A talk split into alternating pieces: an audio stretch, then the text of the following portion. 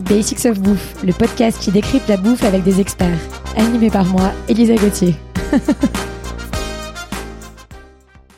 Dans ce cinquième et dernier épisode de notre série sur les grandes notions autour de l'agriculture, je retrouve notre experte en chef Fanny Giancetto pour parler de labels. Salut Fanny. Salut Elisa.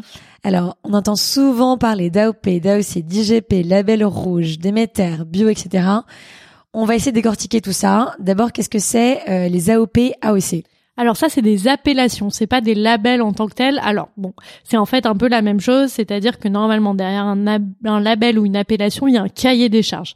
Et il y a un cahier des charges qui est vérifié par un certificateur, qui va être Bureau Veritas, EcoCert, peu importe. Donc on a un cahier des charges vérifié par un acteur externe. Dans les appellations euh, AOP, AOC, on va euh, mettre en avant euh, un certain terroir, on va mettre en avant une certaine une certaine un certain savoir-faire. Euh, donc euh, ça va être, on, va retrouver beaucoup ça dans les fromages, on va retrouver ça aussi éventuellement euh, dans les charcuteries. Euh, malheureusement, elles ne se valent pas toutes. alors AOP, je crois que si je me trompe pas, AOP c'est la version française, AOC c'est la version européenne, mais c'est la même chose. Hein, ça a été harmonisé au niveau européen. Dans les AOP vraiment de qualité, l'AOP comptée et de qualité parce qu'il y a des il y a des critères notamment sur le lait cru, sur le pâturage, etc. Mais on va avoir des AOP beaucoup moins euh, rigoureuses, euh, comme l'AOP camembert qui peut euh, qui permet aujourd'hui le lait euh, le lait pasteurisé et un élevage plus intensif. Et IGP, qu'est-ce que ça veut dire? IGP, c'est indication géographique protégée, qui là aussi a été harmonisée au niveau européen. Alors là, vraiment, c'est une une indication géographique, comme ça le dit, euh, c'est-à-dire qu'on s'assure que le produit vient d'un endroit, en France en particulier, d'un terroir. D'accord, donc toutes ces notions-là sont vraiment reliées à des terroirs, ça n'a absolument aucun lien avec le mode d'agriculture. Euh, Alors encore une fois, il y a une cahier, un cahier des charges derrière dans les AOP en tout cas, euh, plus que dans les IGP. Donc il y, aura quand même parfois une obligation bah, de pâturage, une obligation d'une certaine alimentation, etc. Mais c'est pas des cahiers des charges qui vont être euh, rigoureux en termes de pesticides, en termes d'engrais, en termes de d'espace pour que les animaux aillent soit en agriculture extensive etc. Et label rouge, qu'est-ce que c'est? Alors le label rouge, c'est le deuxième label public avec le label bio. Aujourd'hui, on a deux labels publics, le label Eurofeuille, le label bio dont j'ai déjà parlé, euh, notamment au premier épisode, et le label rouge. Sachez que le label rouge, c'est le label préféré des Français. Je sais pas pourquoi, mais c'est le label préféré des Français. Bleu, blanc, rouge. Euh, Aujourd'hui, euh, si on compare les deux labels, label bio, label rouge, le label bio est plus exigeant. Le label bio aujourd'hui, le label public le plus exigeant. Tous les animaux ont accès à l'extérieur. Euh, tous les tous les animaux doivent être élevés de façon extensive et je le disais pour les végétaux, pas de pesticides de synthèse, pas d'engrais de synthèse.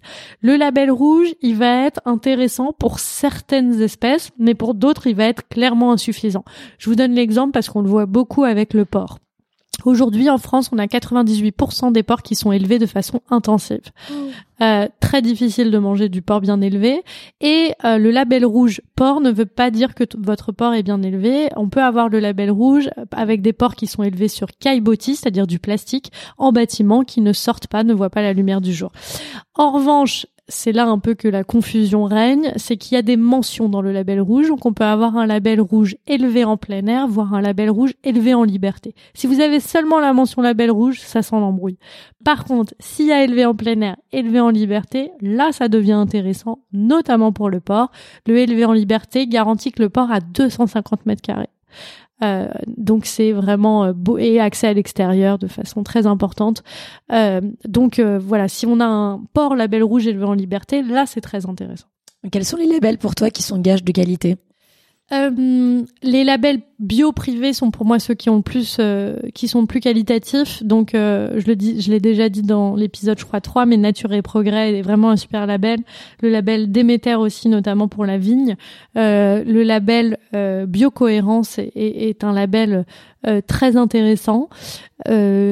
Et ensuite, bah, je, je, je trouve hein, que, que je l'ai déjà dit que le bio est la base. Donc, euh, si s'il n'y a pas ces labels-là, le, le, label Eurofeuille me garantira quand même une certaine chose.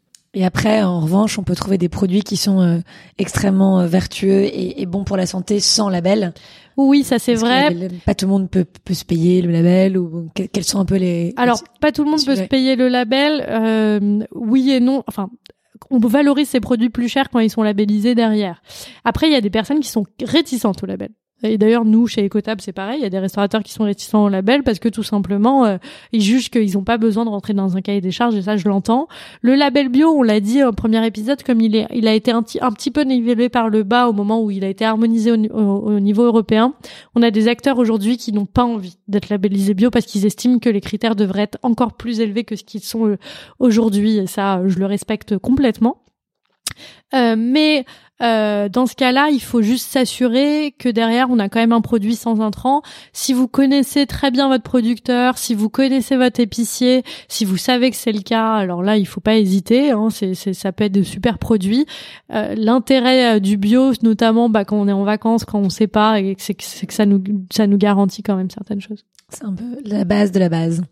Super, merci beaucoup Fanny. Et on peut te retrouver dans ton podcast sur les grilles décotables, qu'encore une fois je vous conseille vivement. Merci, à bientôt. Merci Elisa.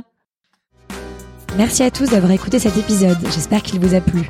Retrouvez-moi autour d'un café à mon restaurant kiosque, KIOSK, rdvo kiosque sur Instagram, à lundi prochain pour un nouvel épisode de Basics of Bouffe.